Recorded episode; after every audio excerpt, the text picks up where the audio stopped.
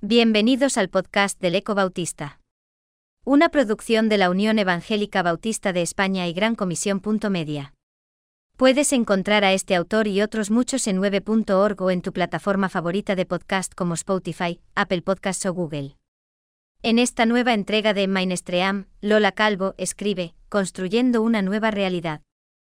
Estamos inmersos en un espectáculo pesadilla en el que, sin haberlo solicitado, somos bien protagonistas, bien espectadores más o menos implicados en la tragedia colectiva. Miro con asombro el cariz que va tomando, desde el primer confinamiento, el asunto COVID-19. El virus no solo invade algunos cuerpos humanos, sino que fagocitó a nuestros medios de comunicación, nuestros entornos clínicos, laborales, industriales, artísticos, lúdicos. Las consecuencias de la pandemia modelan nuestras conversaciones, hasta las más banales. Proliferan las discusiones, las exageraciones, las conspiraciones. Drama en estéreo. Nada es prioritario, el tema virus primero. Las medidas más visibles, más cotidianas nos han tomado la delantera. Pareciera que tienen vida propia porque todos, los queramos o no, pensamos que ese virus ocurra lo que ocurra nos afecta. Todo lo que acontece modifica nuestra vida, esa que conocíamos con sus altos y sus bajos, pero sabíamos nadar en sus aguas. Esperar a que regrese la normalidad es absolutamente pueril, la realidad que surja de todo este proceso será distinta y deberemos saber reaccionar. Pero lo importante es que no nos dejemos atrapar por el miedo a lo desconocido. Otro resurgir como todos los procesos de la vida, hay etapas que nos van señalando por dónde estamos. Lo importante es poder entender esos signos que nos ayudan a dar pasos que nos harán crecer como persona. En medio de la tormenta necesitamos un faro que represente la salida del caos. La intranquilidad generada por lo desconocido nos hace frágiles porque el sistema se está destruyendo. A este porvenir incierto, desestimemos la idea de que volveremos a ser los mismos y a hacer las mismas cosas cuando todo pase. Será otro resurgir y lo que viene no necesariamente será peor. No hay más que pensar que una de cada cuatro personas en España toman ansiolíticos, luego podríamos deducir que nuestra forma de vivir no iba en buena línea.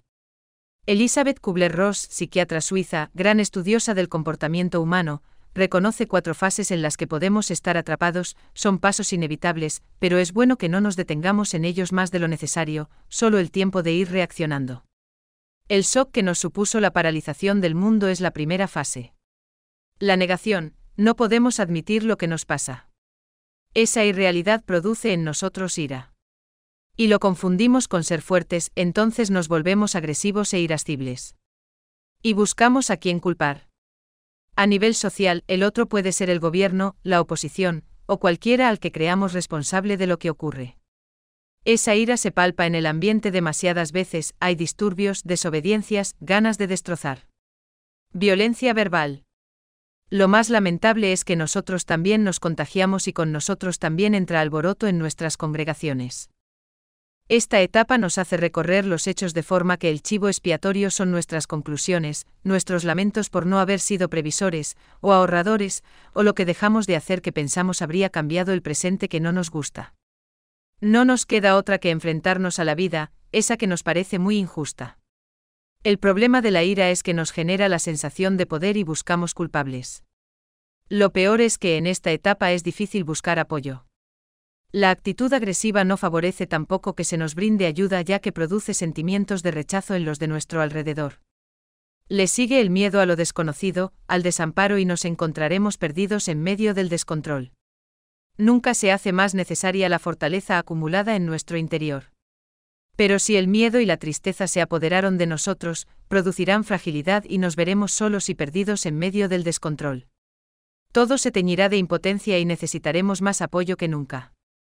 Lo divino y lo humano es necesario asumir que estamos ante un nuevo mundo, por muy desconocido que se muestre, solo tenemos dos vías. Llorar por el pasado o ir hacia adelante. Quedarnos eternamente en esa fase de negación y miedos o bien, optar por reinventarnos. Todo empieza a renacer porque la vida es imparable en sí misma. Quizás aquellos que no creen en un Padre que nos puede potenciar todo lo que de divino llevamos en nosotros sucumban y se paralicen. Pero sabernos amados y apoyados nos convertirá en más humanos. Empezaremos por evitar el juego del ego, ese que nos inclina una y otra vez a juzgar que valemos y lo hacemos todo mejor que el prójimo.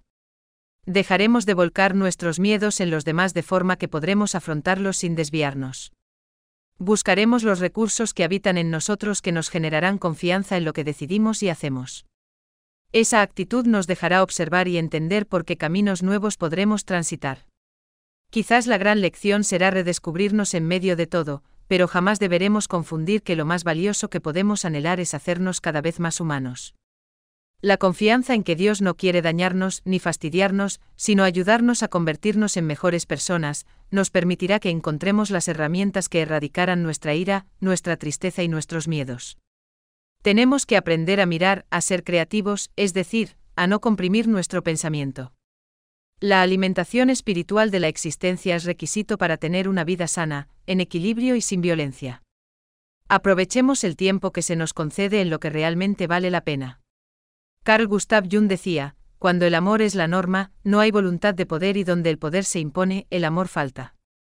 La norma del amor debería primar en la nueva realidad que construimos entre todos. Que Dios nos ayude a entenderlo.